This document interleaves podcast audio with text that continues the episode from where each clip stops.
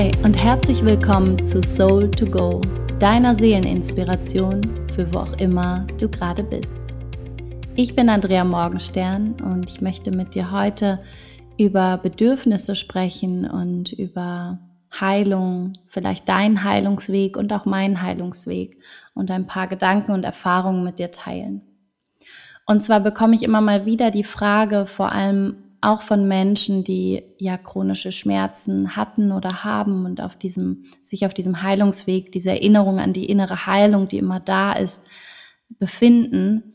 Und zwar die Frage, ob das, was mir jetzt gerade gut tut, dass ich mich so zurückziehe, dass ich dieses und jenes mache oder eben nicht mache, ist das jetzt für immer so? Ich kann die Frage total gut nachvollziehen.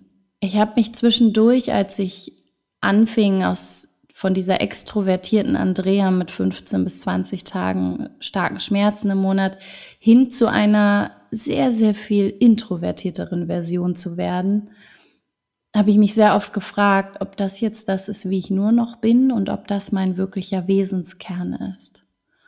Und vielleicht hast du mein Buch Ich suchte Heilung und fand mich selbst gelesen, dann wirst du ziemlich am Anfang auch gelesen haben, dass ich nicht glaube, dass es dieses eine Selbst gibt, das wir gefunden haben und dann ist es, das ist immer gleich, sondern ich glaube, dass es etwas ist, was sich ständig auch verändert.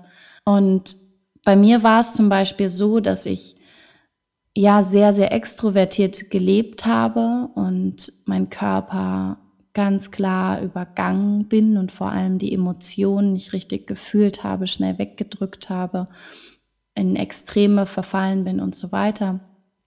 Und es war unglaublich wichtig für mich, für, es waren vor allem, ich würde sagen, ja, zwei bis drei Jahre, ja, zwei bis drei Jahre, aber vor allem ganz intensiv ein bis zwei Jahre, sehr, sehr in den Rückzug zu gehen. Es war unglaublich wichtig für mich, sehr introvertiert im Vergleich zu vorher zu leben. Das heißt, ich bin nicht mehr tanzen gegangen. Ich war auf wenig Veranstaltungen mit vielen Menschen im Vergleich zu vorher zumindest im Alltag. Ich habe mich wenig mit anderen Menschen getroffen, wenig mit anderen ausgetauscht für eine ganze Weile. Nicht für die drei Jahre, aber für eine ganze Weile. Und habe auf sehr, sehr viele Sachen geachtet, die ich weniger gemacht habe. Habe eine Zeit lang sehr viel Yin-Yoga gemacht und visualisiert am Tag. Und das war alles vor allem im ersten Jahr sehr stark. Ich habe sehr viel abgesagt, Dinge, auf die ich Lust gehabt hätte. Ich habe geschaut, dass ich möglichst wenig Termine habe. Und all das hat sich aber wieder ein bisschen mehr eingependelt. Ich würde heute sagen, dass ich ein sehr, ja, mich sehr ausgeglichen fühle, was diese extro- und introvertierten Anteile angeht. Und dass es nicht mehr ganz so wichtig ist, dass ich so extrem in diese Ruhe gehe, weil ich es so sehr getan habe und darin so sehr zu mir gefunden habe, dass die Wurzeln sozusagen jetzt wieder stark genug sind, dass ich in Kontakt bin mit meinen Wurzeln und mich somit, wenn ich rausgehe und viel laut ist, viel Verbindung ist sozusagen zu anderen Menschen, andere Energien, dass ich mich dabei nicht so schnell verliere, sondern trotzdem in Balance bin und bleiben kann, trotzdem geerdet bin, weil ich mir für eine Zeit so viel Ruhe und Auszeit gegönnt habe. Das tue ich heute auch noch, aber ähm, ja in einem anderen Ausmaß. Und deswegen kann ich euch wirklich sagen, seht immer, egal was gerade da ist, egal wie sehr ihr euch gerade sehnt nach ja ganz viel Action oder aber auch ganz viel Ruhe.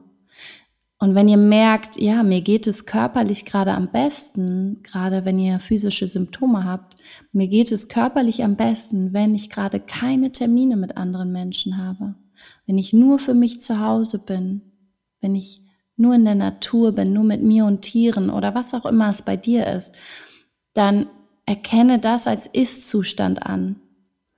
Das bedeutet nicht, dass das für immer so bleiben muss. Es bedeutet nicht, dass sich das nicht auch verändern kann. Aber wenn du dich dagegen wehrst, weil du daran festhältst, dass du doch eine andere Version von dir jetzt gerade sein müsstest, dann kreierst du wieder neues Leiden, weil du wieder nicht anerkennst, was eigentlich gerade da ist.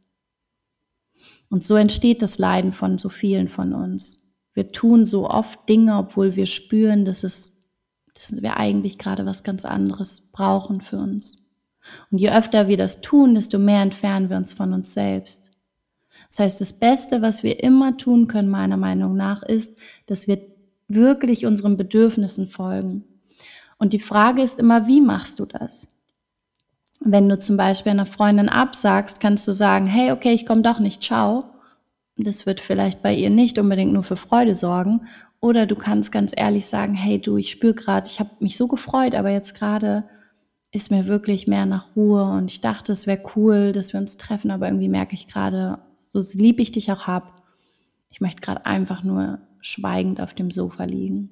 Und die Menschen, die dann noch da sind, wenn du wirklich deinen Bedürfnissen folgst im Leben, das sind meiner Meinung nach wirklich Freunde fürs, fürs Leben, für, ja, für auch über eine längere Zeit, weil wir alle uns verändern. Und wenn Beziehungen Veränderungen nicht aushalten können, dann sind sie eben nur für eine Zeit gewesen als ich so in den Rückzug gegangen bin, da gab es auch eine Freundschaft, ja, die diesen Weg nicht mit ja, gegangen ist, gehen konnte. Es war für uns beide besser, weil unsere Bedürfnisse, unsere auch Erwartungen, die wir dann aneinander hatten, denn wir alle haben Erwartungen an Beziehungen und an das Leben, sonst würden wir gar nicht aufstehen, denn Erwartungen treiben uns ja auch an.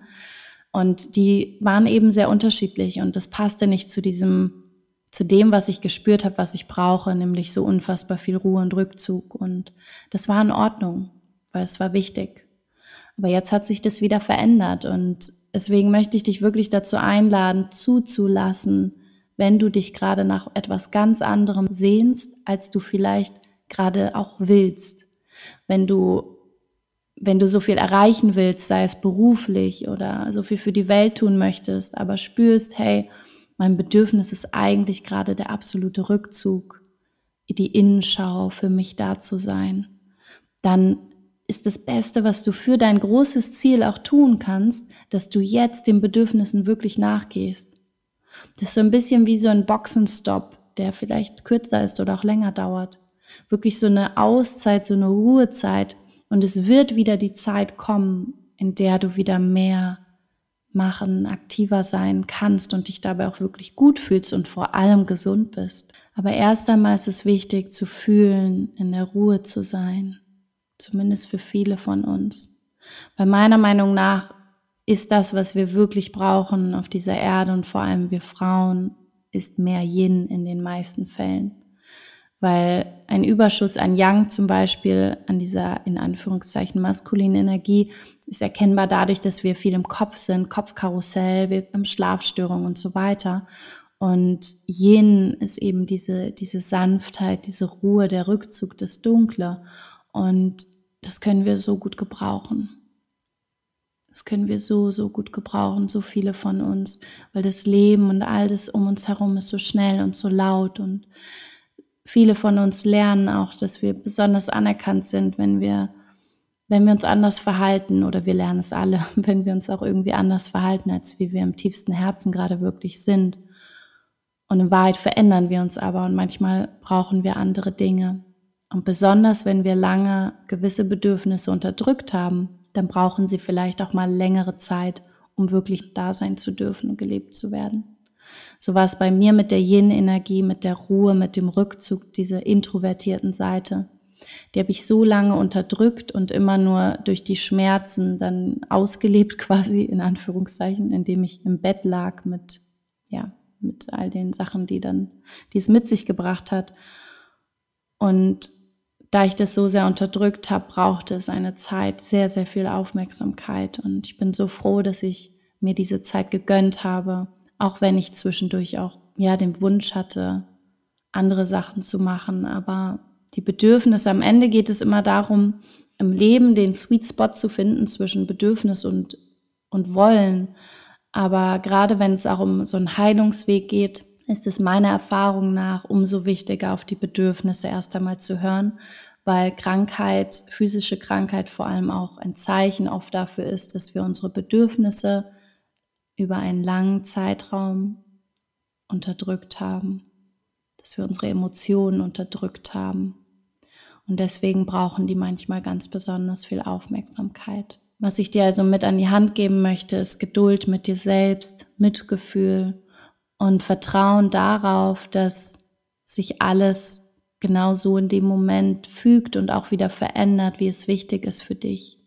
All das, was jetzt gerade ist, ist ein Ist-Zustand. Es kann in dem nächsten Moment schon ganz anders sein. Aber es wird immer so sein, wie es für dich am besten ist. Ich schicke dir ganz viel Kraft, falls du gerade auf diesem Weg bist, das anzuerkennen, wonach du dich gerade wirklich sehnst. Und wenn nicht, dann schicke ich dir auch viel Kraft. ich weiß, wie sich das anfühlt. Und ich weiß auch, dass es sich lohnt, da durchzugehen. Ja, du bist da nicht allein mit. Und ich danke dir fürs Zuhören. Vielleicht ist es ein Thema, das dich gerade betrifft. Vielleicht ist es auch eher etwas, was Freunde oder Familie betrifft. Dann teile sehr gerne auch diesen Podcast mit ihnen oder die Gedanken aus dem Podcast. Und ich danke dir, dass du zugehört hast und wünsche dir einen wunderschönen Tag. Und wenn du Lust hast, bis zum nächsten Mal. Tschüss.